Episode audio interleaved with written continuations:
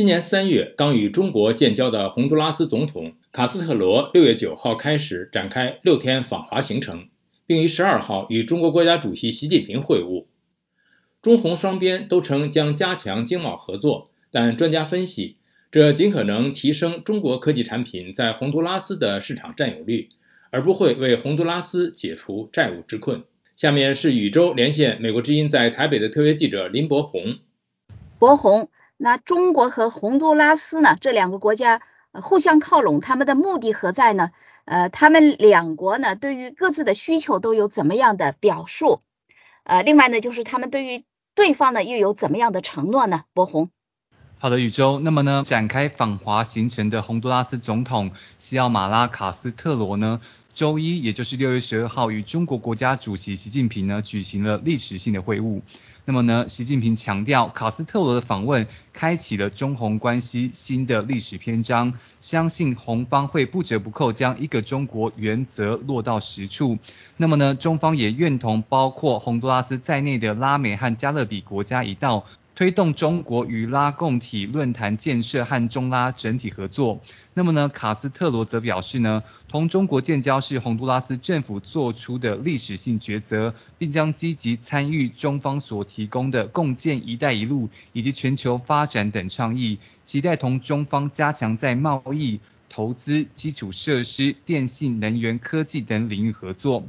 那么呢，卡斯特罗是在六月九号抵达上海，进行对中国为期六天的首次国事访问哦，并在十号转往北京。那么洪都拉斯总统访问中国的同时呢，洪国也于六月十一号在北京正式开设驻中国的大使馆。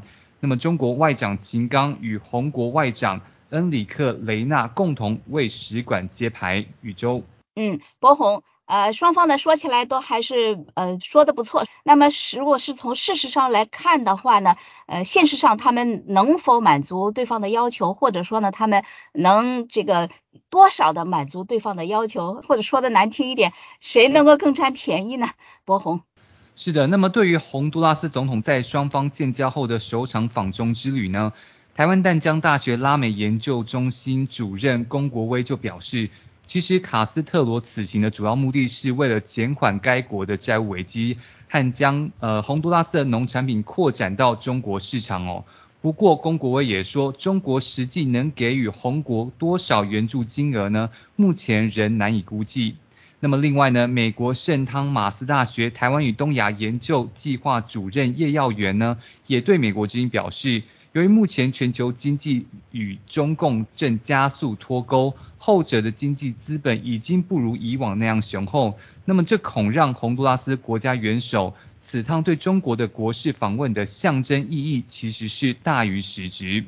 叶耀元告诉美国之音，他说：中国自从慢慢的跟世界脱钩以来，事实上它的外币的收入存底相对来说就比较低迷一点。那也就是说，要透过中国投资银行对于洪都拉斯进行资金的挹注，其实它不像是可能五年前或八年前，它有比较多的一个资本可以做这样的一个调配，是不是真的可以帮助洪都拉斯完全克服现在的债务危机？我认为这个是可能性是很低的。宇宙啊，博宏。呃，最后呢，就是我想问您，就洪都拉斯呢，除了是美国的后院，呃，就包括在美国后院之内，那北京对拉丁美洲的这个兴趣呢，有另外一个原因呢，就是说想撬走台湾的邦交国，呃，把台湾完全在外交上给孤立起来哈。那么分析人士呢是怎么看目前呃拉美这一带的台湾友邦在这个问题上的立场呢？博鸿。是的，宇宙。那么其实呢，在洪都拉斯在今年三月转向承认北京之后呢，台湾近期可以说是遭受重大的外交挫败哦。这使得台湾在拉丁美洲和加勒比海仅剩七个，那么全球呢总共只剩下十三个邦交国。对此，中国与拉丁美洲关系专家海斯就说呢，其实北京会继续向台湾在这个该地区仅剩的盟友施压，以让他们改向跟北京建交。试图在拉丁美洲和加勒比海区域呢进行更广泛的外交努力，从根本上赢得该地区对中国作为全球大国的接受。不过呢，台湾淡江大学拉美研究中心主任龚国威就说呢，其实像是即将于在这个六月底举行大选的危地马拉，近期并未出现热议与中国建交的情况。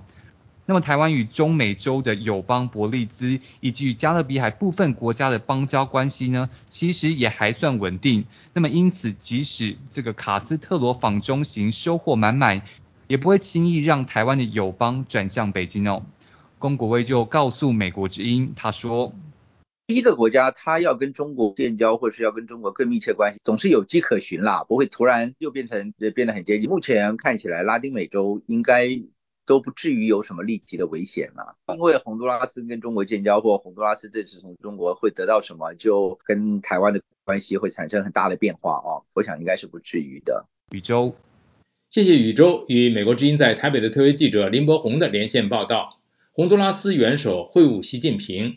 北京是菩萨还是狼外婆？了解更多新闻内容，请登录 voa chinese 点 com。